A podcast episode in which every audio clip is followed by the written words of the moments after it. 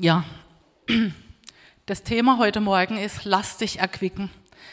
Eigentlich wollte ich mit der Stiftshütte weitermachen, aber irgendwie habe ich so innerlich den Eindruck gehabt, nee, es ist, ich soll da noch mal reingehen, einfach von den letzten Wochen mit dieser Ermutigung. Und ich habe eigentlich nur das eine Wort gehabt bis vor, vor zwei Tagen. Ermutige, ermutige diese Gemeinde. Sowieso, ich hatte so im Ohr, tröstet, tröstet mein Volk, so habe ich das Wort gehabt. Die Gemeinde braucht Ermutigung. Die Gesichter, in die du schauen wirst am Sonntag, sie brauchen Ermutigung, weil ich bin ihr Vater, ich bin ihr liebender Vater im Himmel und eigentlich hat es doch was mit der Stiftshütte zu tun, habe ich so gedacht, weil wir haben uns im, im Vorhof aufgehalten bisher. Wir waren beim Brandopferaltar, wir waren ähm, bei dem Reinigungsbecken und eigentlich stehen wir davor, in das Allerheiligste einzutreten. Und eigentlich geht es darum, auch heute, dieses, dieser Eintritt in dieses Allerheiligste, diese innige Gemeinschaft, eigentlich das, wofür Gott diesen Weg auch frei gemacht hat, nämlich zur Gemeinschaft mit ihm. Und die letzten Wochen war so das Thema hier, nicht stehen bleiben, weitergehen oder Glaube und Vertrauen und die Liebe zu Gott und den Menschen und letztes Mal Gottes Verheißungen für seine Kinder, habe ich so rausgehört. Und ich hatte so das eine Wort für heute Morgen, als Simon Petrus zu, zu Jesus sagt, Herr, zu wem sollen wir, zu wem sonst sollen wir gehen? Du hast Worte des ewigen Lebens. Und ich habe ein äh, Zitat von Spurgeon gelesen. Da sagt er, durch sein Wort und seinen Geist kann der Herr die Zitternden tapfer, die Kranken stark und den Niedergeschlagenen mutig machen. Und das war mein Gebet für den heutigen ähm, Gottesdienst, dass das geschieht heute mit dir, dass wirklich Gottes Wort, dass sein Geist erkennt, erkennt euch durch und durch, dass das dich stark macht, dass das dich tapfer macht und mutig weiterzumachen. In Psalm 42, Vers 12, da steht, da sagt der Psalmschreiber, was bist du verwirrt? Was bist du, noch eins davor, Entschuldigung, Eins, ja. Was bist du so verwirrt, meine Seele? Was stöhnst du in mir? Und ich hatte so den Eindruck, dass viele heute oder einige heute Morgen da sind, wo genau das eigentlich aus ihrer Seele herausströmt, diese, dieses Stöhnen der Seele. Was bist du verwirrt, sagen wir zu unserer Seele? Was stöhnst du in mir? Und dann aber, was mir gefällt bei den Psalmen, da kommt immer dieses Aber. Nicht dieses rebellische Aber, aber ich weiß es besser oder ich finde es so und so, sondern dieses Aber, da ist dieses Problem, da ist diese stöhnende Seele, aber, aber ich blicke auf den Jesus, ich blicke auf das Kreuz und dann ist dieses himmlische, dieses wunderbare Aber, aber ich hoffe auf Gott denn ich werde ihn noch preisen, ihn, meine Hilfe und meinen Gott. Da ist dieser Blick, diese Sicht auf das, was wir, was wir glauben, dieser Glaube, diese Hoffnung, die, diesen Blick, oh, das, das ist mein Gebet für uns. Und wir befinden uns doch mitten in diesem Kampf des Glaubens. Und was ist denn dieser Kampf des Glaubens? Es ist doch dieses Dranbleiben. Es ist doch dieses, ich habe am Glauben festgehalten, so wie der Paulus schreibt im zweiten Timotheus. Ich habe am Glauben festgehalten. Und genau deswegen seid ihr jetzt hier. Jeder, der hier auf einem Stuhl sitzt oder hinten steht, ihr seid doch genau deswegen hier. Ihr habt am Glauben bisher festgehalten durch alle Stürme hindurch. Ihr könnt zurückblicken auf euer Leben und sagen, bis hierher hat mir Gott geholfen. Und immer wieder, und ich werde meinen Blick auf diesen Gott richten, der mir bis jetzt geholfen hat und der wird es weiterhin tun.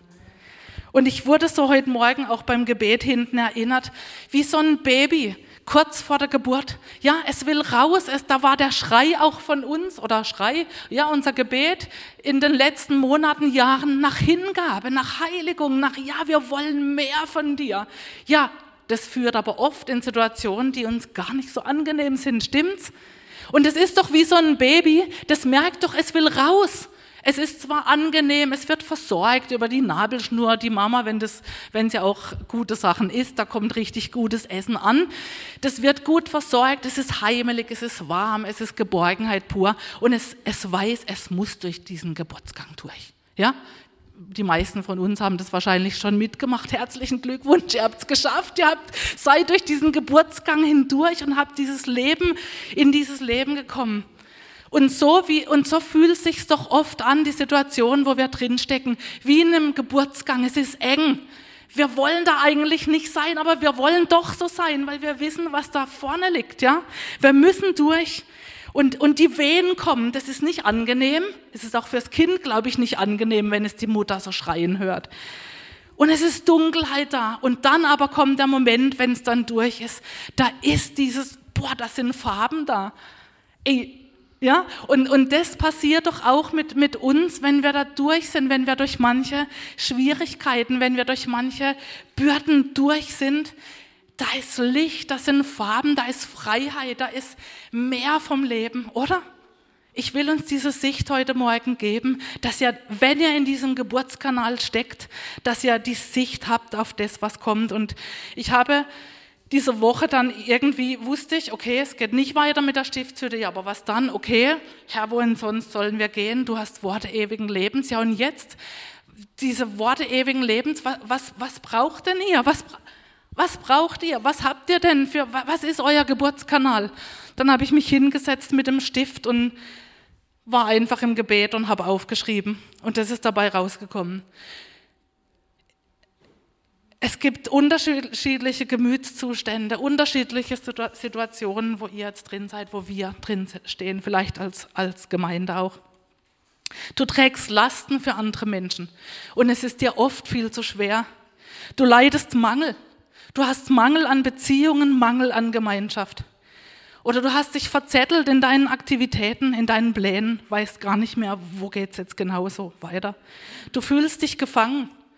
Du fühlst dich oft wie ein Hamster im Hamsterrad. Du bist müde, müde vom Kämpfen, müde vom Leben, müde von der Gemeinde, vom Gemeindeleben, vielleicht auch müde von Gemeinschaft. Da ist Kraftlosigkeit da, als hätte jemand den Stecker gezogen. Da ist Enttäuschung, wie dein Leben bis jetzt verlaufen ist. Das sind Anklagen gegen dich selbst und über dein Versagen. Da ist Ungeduld in deinem Heiligungsprozess oder mit dem Reifeprozess. Du willst es irgendwie, du bist verbissen geworden. Es gibt einen großen Graben zwischen dem, was du weißt und dem, was du lebst, zwischen Theorie und Praxis. Du siehst es, das macht dich unzufrieden. Da ist vielleicht Einsamkeit. Nicht vielleicht, da ist Einsamkeit. Unsicherheit quält dich. Unzufriedenheit in der Ehe. Kummer um deine Kinder. Das sind Gefühle wie, ich komme zu kurz. Ich komme irgendwie zu kurz in der Familie. Ich komme zu kurz bei dem, was ich beruflich tue. Ich komme zu kurz hier in der Gemeinde. Du bist überlastet äußerlich und innerlich. Da ist Lustlosigkeit, Langeweile und Gleichgültigkeit und es schleicht sich rein wie so ein, wie so ein Fraß und du merkst es und du willst es aber nicht. Du bist körperlich schwach, du leidest an einer Krankheit und zweifelst oft an der Güte Gottes. Und das ist wie so ein Geburtskanal. Ja, ich weiß nicht, jeder Einzelne Ihr wisst, wo ihr drin steckt. Und dann kommt Jesus und spricht genau in diese Situation rein. Komm, kommt her zu mir alle, die ihr mühselig und beladen seid. So will ich euch erquicken. Nehmt auf euch mein Joch und lernt von mir, denn ich bin sanftmütig und von Herzen demütig. So werdet ihr Ruhe finden für eure Seelen. Denn mein Joch ist sanft und meine Last ist leicht. In diesen Versen, da steckt so, so, so viel. Und ich möchte einfach diese einzelne, die geschriebene Wörter mal so raus, rausfischen und einfach auch mit dem, mit dem Strongs Wörterbuch ähm, zu erklären, was da noch drin steckt, was für Bedeutungen einfach aus dem Urtext da drin stecken. Und aber zuallererst dieses Blaue, kommt her zu mir alle, ich will, sagt Jesus, komm zu mir, ich will dir geben. Das gilt heute genau für dich. Komm zu mir, ich will dir geben. Ich will, ja, ich will, fragt einer Jesus, wenn du mich heilen willst, dann sag, ich will, ich will. In der mühselig, die ihr mühselig seid, mühselig, da steckt dieses Ermüdete drin. Man ist erschöpft von Arbeit, vielleicht auch erschöpft von den Sorgen, die man trägt, von der Bürde, die man trägt. Man hat sich abgemüht, man hat sich abgeplagt, auch von geistig anstrengender Arbeit. Das steht in dem mühselig drin. Dieses Beladen, das meint belastet. Beladen ist belastet. Auch von, von mühevollen religiösen Riten, vielleicht was man sich auch selber auferlegt hat, Religiosität, dieses Anstrengende. Jesus sagt, ich will euch erquicken. Erquicken, das ist ein mega altes Wort.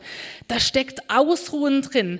Noch viel mehr. Man erholt sich, wenn man erquickt wird. Ich, ich denke da gleich an Wasser, wenn ich an Erquickung denke. An so ein frisches Quellwasser in den Bergen, was so, so rein ist, so klar. Man hat Durst und dann nimmt man davon und, ja. Da, da steckt drin, man erfrischt sich, um für weitere Arbeit fit zu sein. Oder da steckt auch drin dieses Wort, das man benutzt für Felder. Man lässt Felder brach liegen, damit sich dieses Land erholt, um dann wieder fit zu sein, sozusagen wieder guten Nährstoffe zu haben für, für das nächste Jahr, was für die Frucht, die dann hier gesät wird. Und sich ausruhen, sich erholen, da, ich weiß nicht, wie es euch geht, aber bei mir kommen da irgendwo, oh, nur nicht faul werden oder so, ja, oh, nicht ausruhen, ja, doch, ausruhen. Gott meint genau das, weil Gott ist, wir, wir brauchen gar keine Angst zu haben, dass wir faul werden, wenn wir uns bei Gott ausruhen, weil hey, Gott ist lebendig, bei ihm ist Frische. Er ist einer, der nie schlummert, nie schläft. Wir brauchen überhaupt keine Angst zu haben, dass wir da zur Ruhe kommen und er lässt uns da schläfrig und ja, ey, nee, da ist Leben. Ist es nicht so, dass wenn, wenn das Herz voll ist, der Mund übergeht? Wenn wir voll sind von der Ruhe von Gott, dann gehen wir doch gleich zum Nächsten, den wir sehen, und erzählen ihm, wer, wer Gott ist, wenn wir Jesus gesehen haben, oder? Da ist Lebendigkeit, da ist Leben drin. Du hast Worte ewigen Lebens. Unser Denken ist da manchmal ganz schön andersrum gepolt. Erst Arbeit, erst die Arbeit, dann das Vergnügen. Das ist nicht Gottes Prinzip. Erst die Ruhe, dann die Arbeit. Dann bist du, dann bist du erholt für die Arbeit. Da kommen wir noch später drauf, wenn es um den Sabbat geht. Dann das Joch, kommen wir zum Joch. Ja, dieses Verbindungsholz, wir kennen das von den Ochsen, ja, dieses Verbindungsholz, das, das spricht von einer Unterordnung unter eine Autorität. Ich, ich begebe mich unter das Joch. Und die Rabbis, die Namen, die, die haben das Joch benannt, die Tora, das Joch. Ja, die haben sich unter diese Autorität begeben, der Tora. Und wir, wir begeben uns unter das Joch von Jesus, um von ihm zu lernen. Zu lernen, ihn kennenzulernen. Da steckt drin, durch Erfahrung lernen. Was mir am besten gefallen hat, mit etwas vertraut sein, heißt lernen. Mit Jesus vertraut werden. In dem sanftmütig, Jesus ist sanftmütig und von Herzen demütig. Sanftmütig, mild, freundlich, ruhig, gnädig. Demütig meint bescheiden, sich einordnend. Ja, sich einordnend, demütig sein. Und diese Ruhe finden, das steckt eigentlich auch in dem Erquicken drin. Diese Ruhe finden, das meint diese Sabbatruhe, diese Regeneration, diese Entspannung, damit man wieder fit ist für die Arbeitsaufnahme. Das ist so wichtig. Jeder kennt das von uns. Ein Burnout kommt dann, wissen wir vielleicht von einigen, die einen Burnout hatten, Burnout kommt dann, wenn wir mehr gegeben haben, als da ist. Wenn wir gepowert, gepowert, gepowert, gepowert haben. Und Gott meint es nicht so. Jesus sagt, mein Joch ist sanft. Und in dem sanft, da steht brauchbar. Das hat mir auch gefallen. Mein Joch ist brauchbar, es ist gut zu verwenden, es ist nützlich. Sanft heißt gut zu verwenden, nützlich. Meine Last ist leicht. Last, diese Ladung, die Portion, diese auferlegte Last ist leicht. Leicht heißt, das Gewicht ist unbedeutend, wenn was leicht ist. Für einen Muckiprotz sind fünf Kilo leicht. Ja, leicht, leicht zu tragen. Und so habe ich den Vers jetzt einfach mit diesen Worten nochmal einfach geschrieben. Komm zu mir, wenn du erschöpft bist von deiner Arbeit, deinen Sorgen oder Lasten. Komm zu mir, wenn du belastet bist und dich abmühst. Bei mir kannst du dich ausruhen und dich erfrischen. An meiner Brust kannst du dich erholen und neue Kraft schöpfen.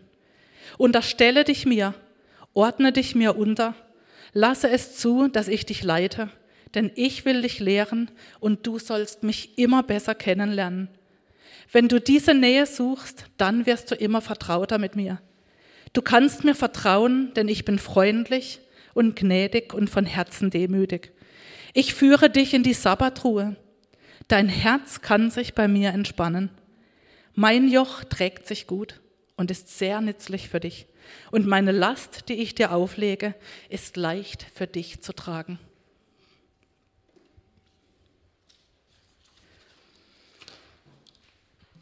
Ich lese gerade ein Buch, das handelt vom über den Hebräerbrief einfach, wo ich gerade selber auch viel drin lese und hat natürlich auch viel mit der Stiftshütte zu tun.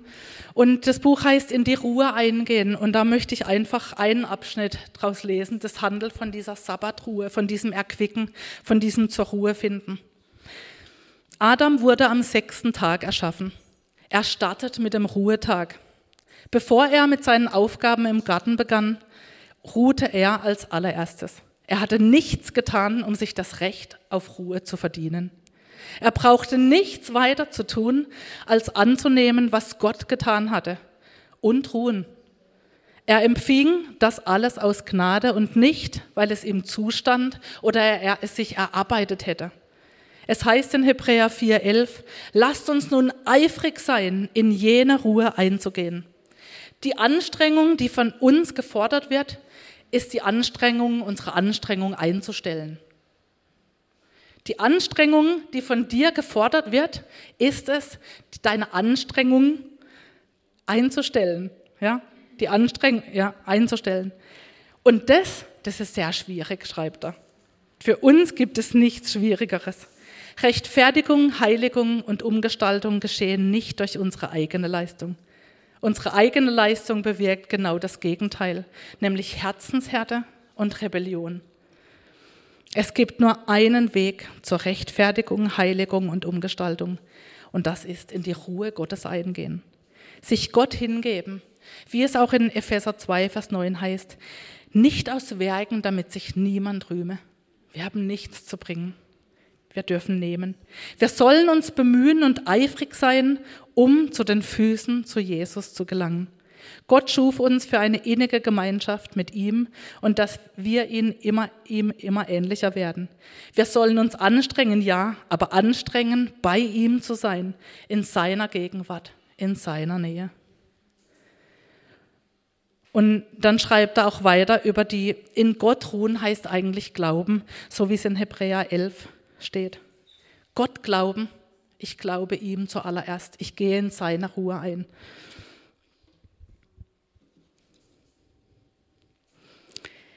Bist du unzufrieden heute Morgen? Dann nimm dir ein Beispiel an Martha, die war auch unzufrieden, die hat sich nämlich abgerackert. Dann hat sie Maria gesehen, die zu den Füßen Jesus sitzt. Und dann sagt Jesus zu ihr, Maria hat das gute Teil gewählt zu seinen Füßen sitzen. Und ich glaube, Maria war nach dieser Unterweisung zu den Füßen von Jesus, die war so voll. Ich glaube, die hat das allen erzählt, was sie gehört hat.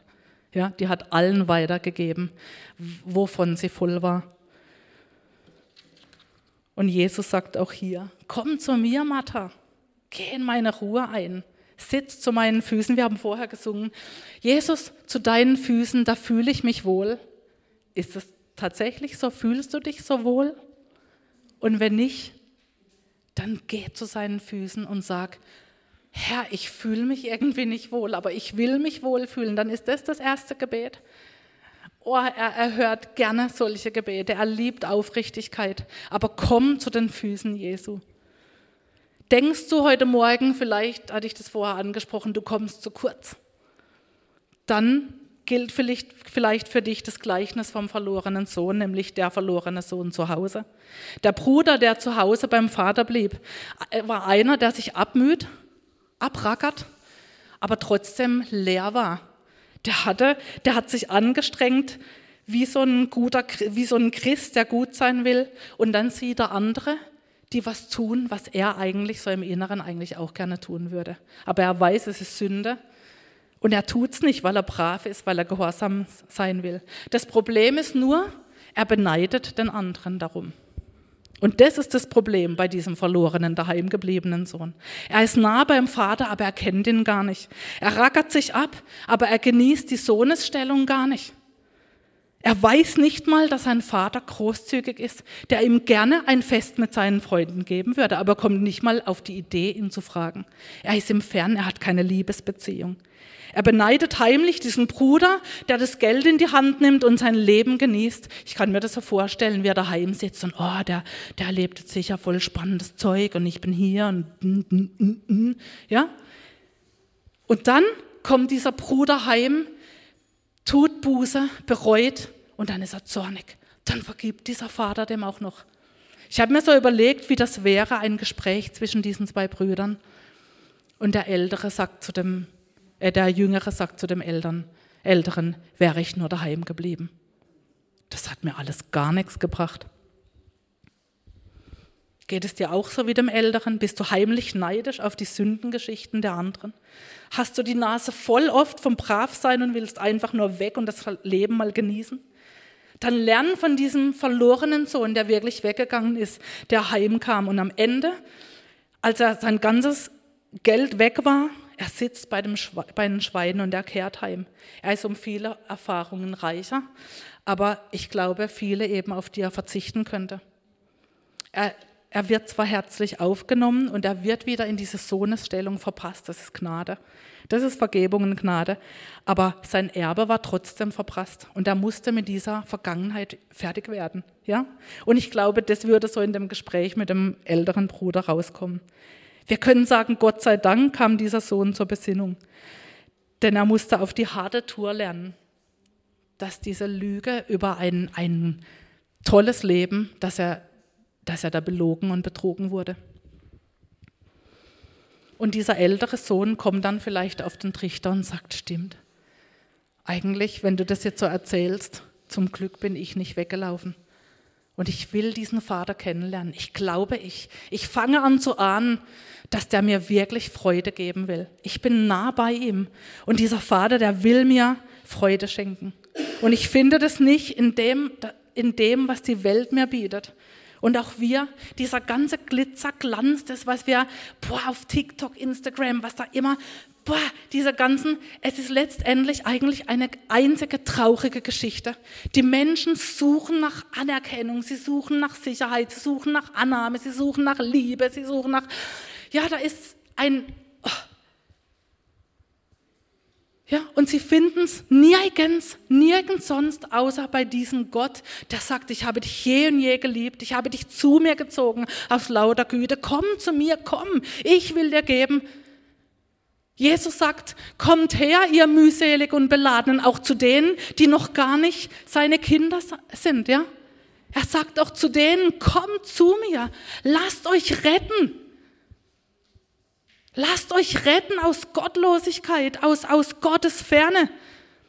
Ich habe für dich geblutet, ich habe für dich mein, mein Leben gegeben am Kreuz, damit du versöhnt wirst, damit, damit deine ganze Mühsal, damit die Last abfällt. Ich habe für dich bezahlt, dann komm, nimm das an. Ja, das ist mir aber zu leicht, ja nur. Doch, komm, erst ruhen. Wie der Adam. Er ist auf die Welt gekommen, boah, war da, oh, cool, alles. Ja, erstmal ein Ruhetag. Ja, nimm das in Anspruch. Du, du hast nichts zu geben. Für deine, für deine Erlösung, Errettung, da gibt's nichts. Wirf alles Religiöse über Bord, wenn du noch irgendwie glaubst, du könntest durch irgendein Verhalten von dir näher, näher an Gott sein. Das redet dieses Buch nicht. Gott hat uns geliebt, als wir noch Sünder waren.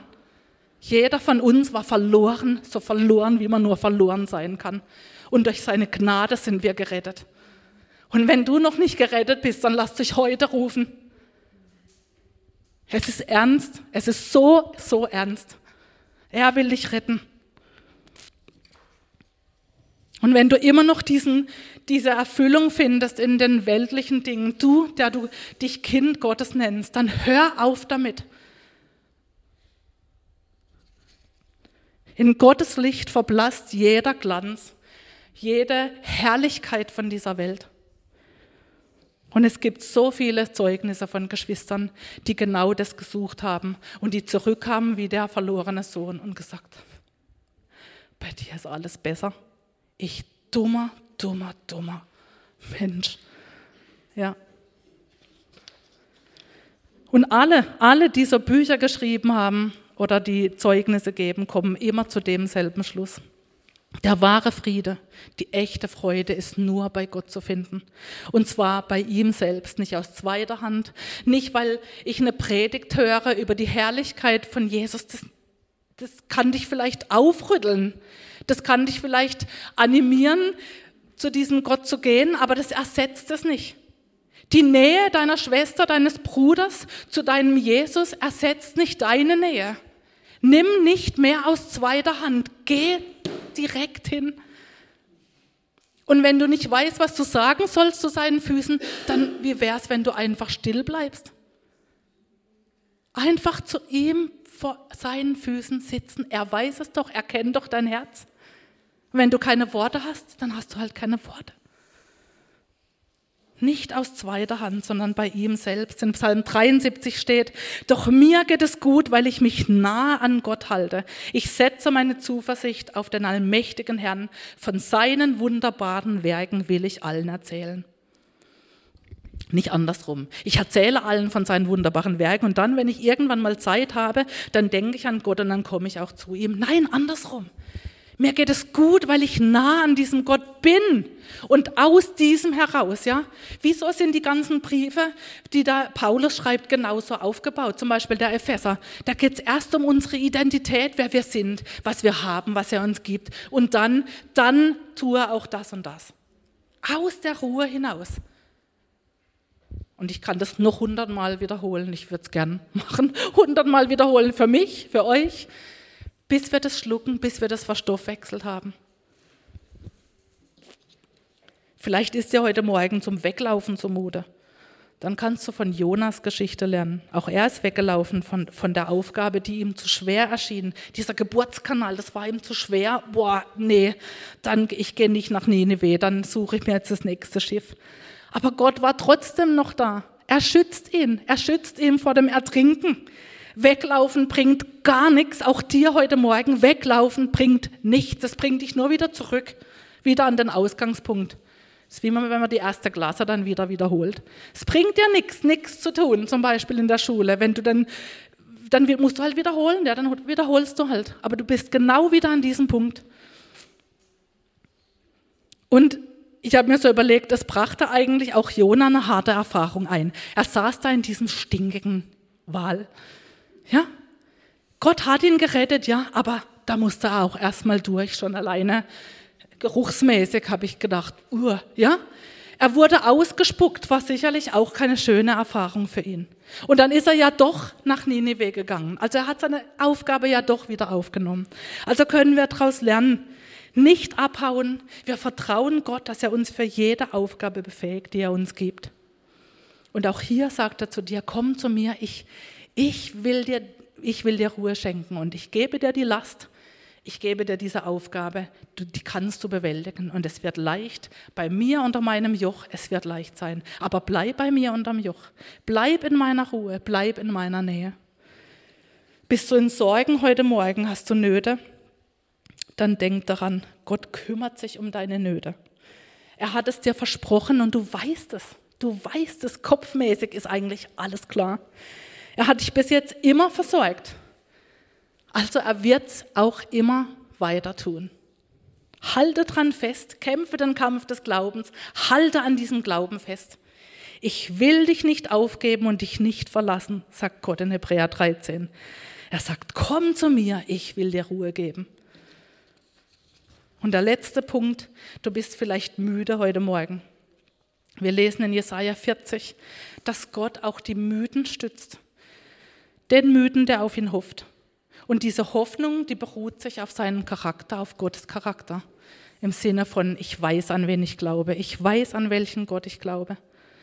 Gott stärkt alle, die auf ihn hoffen. Und er stärkt alle und gibt ihnen auch den Glauben, dass er seine Verheißung wahrmacht und sein Werk vollbringe, vollbringt. Versuch nicht, deine Schwierigkeiten aus eigener Kraft zu lösen, sondern komm in seine Ruhe, komm zu seinen Füßen, komm in seine Nähe. Ich möchte mit euch noch den Psalm 40 lesen, Teile davon, ab Vers 26. Blickt zum Himmel hinauf und schaut. Wer hat erschaffen, was ihr da seht? Er bestimmt die Zahl der Sterne, die aufgehen, und nennt jeden bei seinem Namen. Durch seine große Kraft und die Fülle seiner Macht fehlt keiner von ihnen. Warum also sagst du Jakob und du Israel, der Herr weiß nicht, wie es mir geht und mein Recht ist ihm egal? Weißt du es denn nicht? Hast du es denn nicht gehört? Der Herr ist ein ewiger Gott, der Schöpfer der ganzen Erde. Er wird nicht matt oder müde. Sein Verstand ist unergründlich. Er gibt den Erschöpften neue Kraft. Er gibt den Kraftlosen reichlich Stärke. Es mag sein, dass selbst junge Leute matt und müde werden und junge Männer völlig zusammenbrechen. Doch die, die auf den Herrn warten, gewinnen neue Kraft. Sie schwingen sich nach oben wie die Adler, sie laufen schnell, ohne zu ermüden. Sie gehen und werden nicht matt. Und hier bewahrheitet sich das, was das Spurgeon gesagt hat. Durch sein Wort und seinen Geist kann der Herr die Zitternden tapfer, die Kranken stark und den Niedergeschlagenen mutig machen. Das ist das, was wir erleben. Und Jesus sagt zu dir ganz persönlich heute Morgen, komm, ich möchte dir Ruhe schenken. Diese Sabbatruhe ist der Ort, an dem Gott dich jeden Tag haben möchte. Dort sollst du leben. Du sollst loslassen von allem, was was dich bedrängt, was dich erschöpft und Gott erkennen. Erkennen meint kennenlernen. Erkennen heißt intim werden, sein Herz ausschütten, ihn immer besser kennenlernen. Und so wie es Petrus auch ausgedrückt hat, du hast Worte ewigen Lebens. Vater im Himmel, und ich danke dir. Ich danke dir, dass das die Wahrheit ist. Du, Jesus, hast Worte ewigen Lebens, weil du selber das Leben bist. Du sagst, ich bin der Weg, die Wahrheit und das Leben. Niemand kommt zum Vater als nur durch mich. Bei dir ist Leben zu finden. Du bist die Quelle des Lebens. Du bist das Leben selbst. Und Herr, ich bete wirklich für, für mich und meine Geschwister hier, dass wir, dass das nicht bei einer Theorie bleibt, sondern dass wir zu deinen Füßen kommen, dass wir zu deinen Füßen sitzen und uns nicht länger abhalten lassen von Langeweile, von, von Zweifeln, von, von Unruhe, von, von Stress, von allem Möglichen, sondern dass wir das einzig Richtige machen, in deiner Ruhe eingehen. Ich danke dir, dass wir überhaupt diese Ruhe auch schon gefunden haben in dir, dass, dass wir diesen Frieden, den es nur bei dir gibt, dass wir den haben, seit dass wir an dich glauben, dass wir neu geworden sind, dass wir neu geboren sind. Ich danke dir von ganzem Herzen, dass wir auf ein Leben auch zurückblicken können, wo wir sehen, du hast bis hierher geholfen. Und wir, wir, wir kennen dich mehr und mehr. Und Herr, ich segne hier meine Geschwister einfach mit neuem Mut, mit, mit, mit dieser Kraft, die wir aus deinem Wort schöpfen, einfach wirklich weiterzugehen. Und ein Ja zu, zu allem, was du sagst, dass wir uns unter deiner Hand demütigen, dass wir dass wir uns gerne einordnen in deine Wege. Das bete ich in deinem wunderbaren Namen, Jesus. Amen.